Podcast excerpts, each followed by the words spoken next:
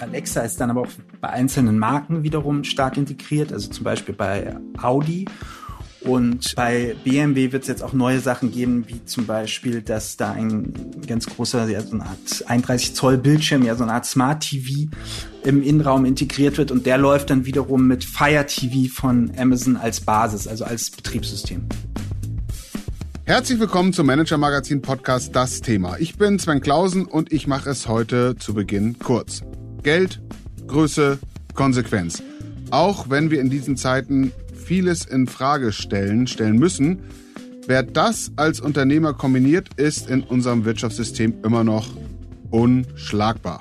Oder, Jonas? Das kann man so sagen, glaube ich. Vor allem, wenn es sich noch um ein extrem innovatives Tech-Unternehmen handelt, das quasi darauf spezialisiert ist, andere Branchen zu übernehmen. Ja, äh, Sie merken, liebe Zuhörerinnen und Zuhörer, wir sind ein bisschen mysteriös, um das Interesse zu wecken für das, was jetzt kommt. Sie merken es schon, Sie haben schon gemerkt, ich habe uns heute mal wieder Jonas Rest eingeladen, unseren Tech-Reporter mit besonderem Fable für die Mobilität der Zukunft und die großen Plattformen dieser Welt. Guten Morgen, Jonas. Guten Morgen, Sven. Ja, Jonas, du warst in diesem Sommer mit deiner Familie im Urlaub in Frankreich. Wie bist du hingekommen? Auto, Zug, Flugzeug? Mit dem Auto. Und war es komfortabel? Ja, das war schon komfortabel, aber auch ein bisschen äh, lange Strecke, ja. Hättest du denn gern etwas anderes gehabt? Also, ja, wenn man unzufrieden ist äh, und Bedürfnisse nicht erfüllt werden, dann ist das ja häufig etwas, wo ein Geschäftsmodell schlummert. Ich glaube, das autonome Fahren hat auf jeden Fall eine Zukunft da, ja. Also das wäre nicht schlecht gewesen. Ja, ich frage auch deswegen, weil du in diesem Sommer äh, besonders sensibilisiert warst. Du hast bis unmittelbar vor deiner Abreise zu Amazon und deren Mobilitätsoffensive recherchiert. Wie bist du darauf gekommen? Ja, wenn man sich mit der Autoindustrie beschäftigt und vor allem auch so mit den Tech-Aspekten, dann stößt man schon immer wieder auf Amazon, weil Amazon liefert einmal im Hintergrund sehr viel von der Technologie, die die Autobauer einsetzen, zum Beispiel BMW und andererseits dringt Amazon auch immer mehr in die Cockpits vor, also in die Infotainment-Systeme. Ähm, und dann sind sie noch weiter als eigentlich jeder, mehr oder weniger jeder etablierter Hersteller im Bereich autonomes Fahren. Und das Faszinierende daran ist, dass trotzdem kaum jemand über Amazon redet als Macht in der Autoindustrie. Also alle schauen auf äh, Google mit Waymo schon ganz lange. Alle sind fasziniert vom Apple Car. Dabei ist das Amazon Car, auch wenn es nicht so heißt, eigentlich schon Realität. Und Amazon wird da also massiv unterschätzt in der öffentlichen Wahrnehmung. Ja, das ist ja perfekt für uns, Wirtschaftsaufklärung. Damit wir verstehen, was Amazon macht, fangen wir mal sachte an. Hier an dieser Stelle haben wir ja schon viel darüber gesprochen, auch wir beide, äh, dass Autos für die Generation Smartphone wohl so etwas werden sollen wie Smartphones auf Rädern. Deswegen, du hast ja gesagt, sind wir auch so hochsensibel, was Apple und Google machen. Beide sind ja stark im Smartphone-Geschäft. Amazon nicht. Ähm, die bauen keine Smartphones und auch kein Betriebssystem. Ja, das stimmt. Also Amazon baut keine Smartphones. Sie haben sogar ein mobiles Betriebssystem, also das Fire OS für Amazon Tablets. Das ist auch teilweise schon angepasst sogar für Autos, also ist die Basis von Infotainment-Systemen. Aber viel bedeutsamer ist die Rolle, die Amazon als technologisches Backbone spielt für viele Hersteller. Da ist Amazon wirklich von der Produktion bis zum Management der Daten an den Fahrzeugen wirklich in mehr oder weniger allen Prozessen mit seinen Cloud-Angeboten, mit seiner Technologieeinheit beteiligt. Also zum Beispiel in der Produktion hat AWS schon vor langem für VW angefangen, die irgendwie über 120 Fabriken und ich glaube 30.000 Zuliefererwerke zu vernetzen. Oder bei BMW sorgt Amazon dafür, dass die ganzen Daten aus ähm, Millionen Fahrzeugen täglich zurückfließen und ausgewertet, analysiert werden können. Und für andere Hersteller liefert Amazon zum Beispiel die Technik für drahtlose Software-Updates. Okay, aber am Ende ist das ja was, was Microsoft auch kann. Die stellen einfach da technische Infrastruktur zur Verfügung. Was ist daran so spannend? Ja, Microsoft ist der größte Konkurrent von Amazon sicherlich in diesem Bereich, also diesen Tech-Diensten im Hintergrund. Davon bekommt der Kunde ja in der Regel gar nichts mit. Also die BMW-Fahrer wissen wahrscheinlich nicht, dass AWS ihre Daten analysiert. Der Unterschied ist, Amazon hat es anders als Microsoft geschafft, auch tatsächlich in die Cockpits vorzudringen, in die Infotainment-Systeme. Das ist Microsoft nie gelungen, obwohl sie es auch versucht haben mal. Aber ich dachte, und wir schreiben es ja auch immer, dass äh, bei den Infotainment-Systemen vor allem Apple CarPlay und Android im, im Angebot ja. sind, also dominierend sind. Ja, das, das ist richtig. Also gerade, es gibt ja praktisch keine neuen Autos mehr, die ohne Apple CarPlay oder äh, Android Auto kommen. Und das liegt einfach daran, dass Apple und Google dann einen enorm großen Vorteil hatten, ihre Systeme durchzusetzen. Und zwar aus dem einfachen Grund, dass die Menschen sowieso schon ihre Handys genutzt haben und sehr stark daran interessiert waren, die Funktionen, die sie kannten, auch in der UI, ja, in diesem Interface, wie sie es kannten, auch im Auto zu benutzen.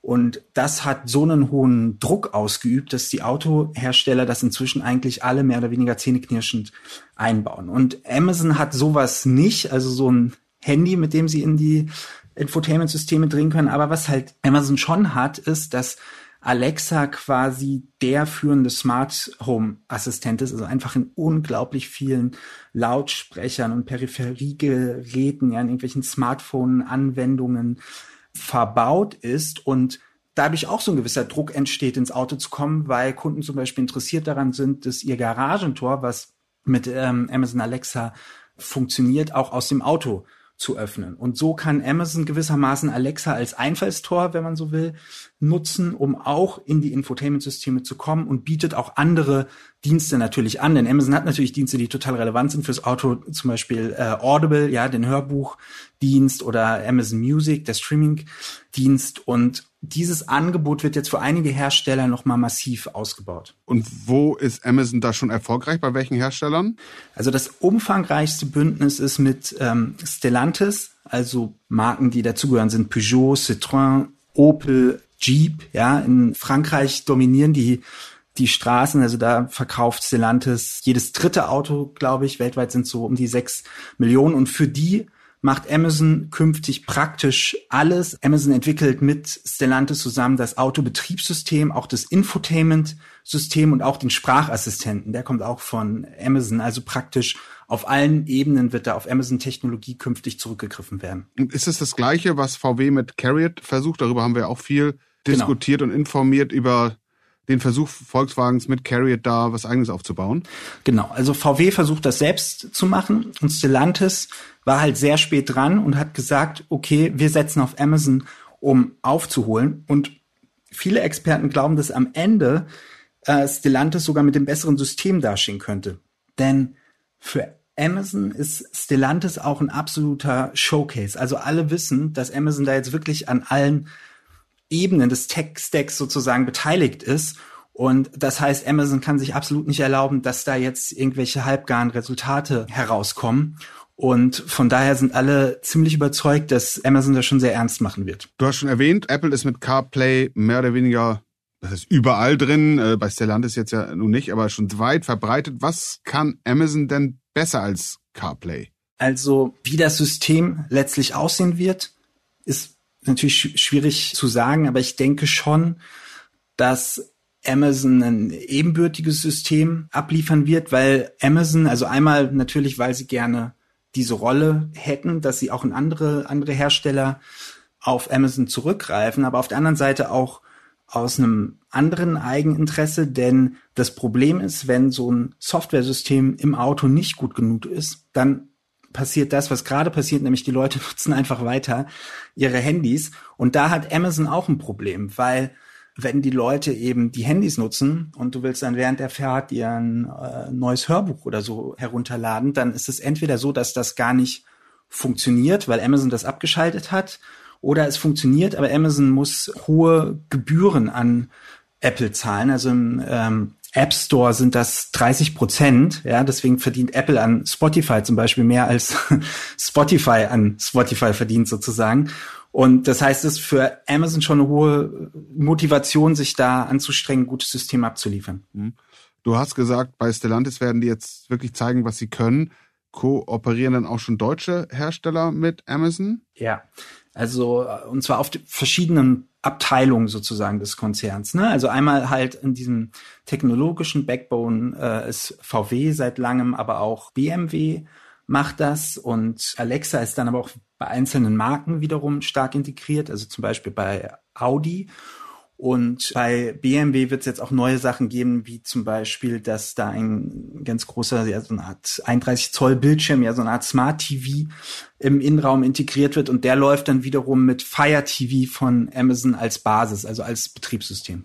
Also wenn es stimmt, dass genau die Anwendung, die du gerade geschildert hast, Fire TV, Garagentor aufmachen, wenn man dann eine Garage äh, hat, Hörbücher runterladen, wenn das wirklich über Erfolg und Misserfolg der Autos in Zukunft entscheidet und die Technik von Amazon oder Apple oder Google kommt, heißt das denn, dass die jetzigen Hersteller, nehmen wir mal zum Beispiel die deutschen Premium-Hersteller, wirklich in Zukunft nur noch die Blechbieger sein werden, die da so eine Hülle hinstellen und äh, das eigentlich Interessante, auch wertschöpfende machen dann die großen Tech-Konzerne? Naja, also die Tech-Konzerne sagen immer, es geht uns um Partnerschaften auf Augenhöhe und im Fall von Amazon ist das schon insofern auch richtig, als dass Amazon tatsächlich mehr Zugeständnisse macht an die Autokonzerne als jetzt zum Beispiel Apple, von dem, was wir so, was wir so mitbekommen aus den Verhandlungen. Ne? Also zum Beispiel, was bei Amazon Kunden machen dürfen, ist, dass die sogar Alexa, also den Sprachassistenten,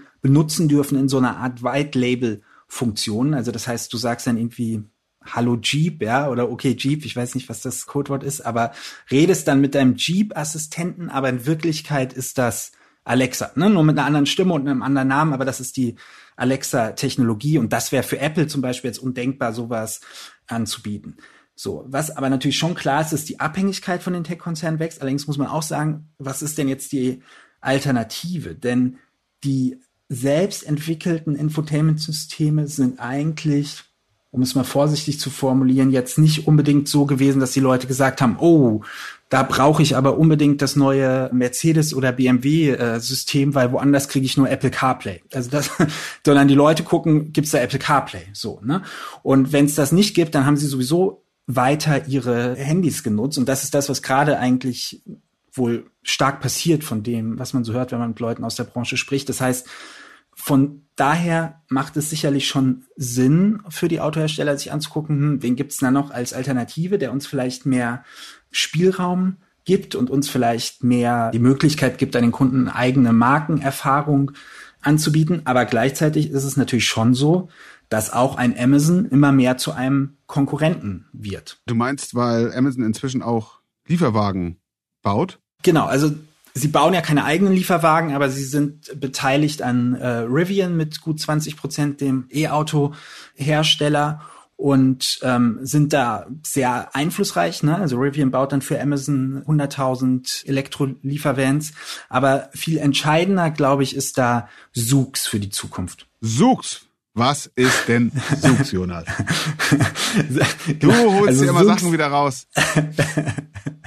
Sux baut sozusagen autonome Fahrsoftware, ne? so wie Waymo oder äh, andere das auch machen. Und die haben einen Shuttle entwickelt, der quasi ganz auf den autonomen Fahrbetrieb ausgerichtet ist, also eine Art Minibus, aber jetzt nicht so ganz langsam irgendwie, wie man das teilweise gesehen hat aus so Piloten im öffentlichen Nahverkehr, die dann so mit 10 kmh da lang zuckeln, sondern das ist schon ein richtiger Minibus, der irgendwie 120 kmh fahren kann und der wird gerade in Los Angeles und San Francisco getestet. Wie viele Leute passen da rein? Da sind ähm, so vier Leute sitzen sich quasi gegenüber. Also der hat gar keine Vorderseite und Rückseite mehr. Intern wird, glaube ich, von Nord- und Südseite gesprochen, weil das ist komplett parallel aufgebaut und du kannst das dann entweder alleine benutzen oder ja, sitzt halt da wie um einen Tisch, wobei da kein Tisch in der, in der Mitte ist. Also klarer Pkw-Konkurrent, oder? Genau, also das ist jetzt erstmal gedacht als Robotaxi-Dienst, ne, und ganz darauf ausgerichtet, also auch von dem Design her sozusagen. Aber genau, also das ist sozusagen in Amazons Vorstellung das Taxi der Zukunft, was wir alle nutzen werden. Mhm. Und wo liegt da der Unterschied zu Waymo, von Google, die ja beim autonomen Fahren auch, auch enorm weit sind. Genau, also Waymo entwickelt quasi nur die autonome Fahrtechnik, also die Software, aber auch die Sensoren dafür. Und Zoox hat halt dieses ganze Auto entwickelt.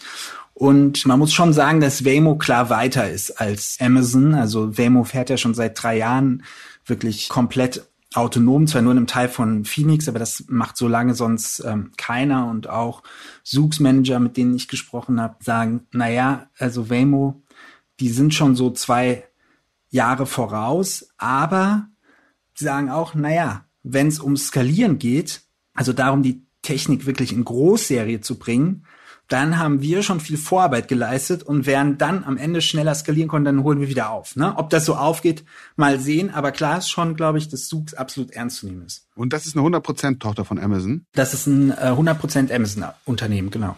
Und das Thema Auto, individuelle Mobilität, das interessiert Jeff Bezos, auch, auch wenn das auf Erden stattfindet. Ich dachte, der will nur noch ins Weltall jetzt in, in, im Spätsommer seiner Karriere.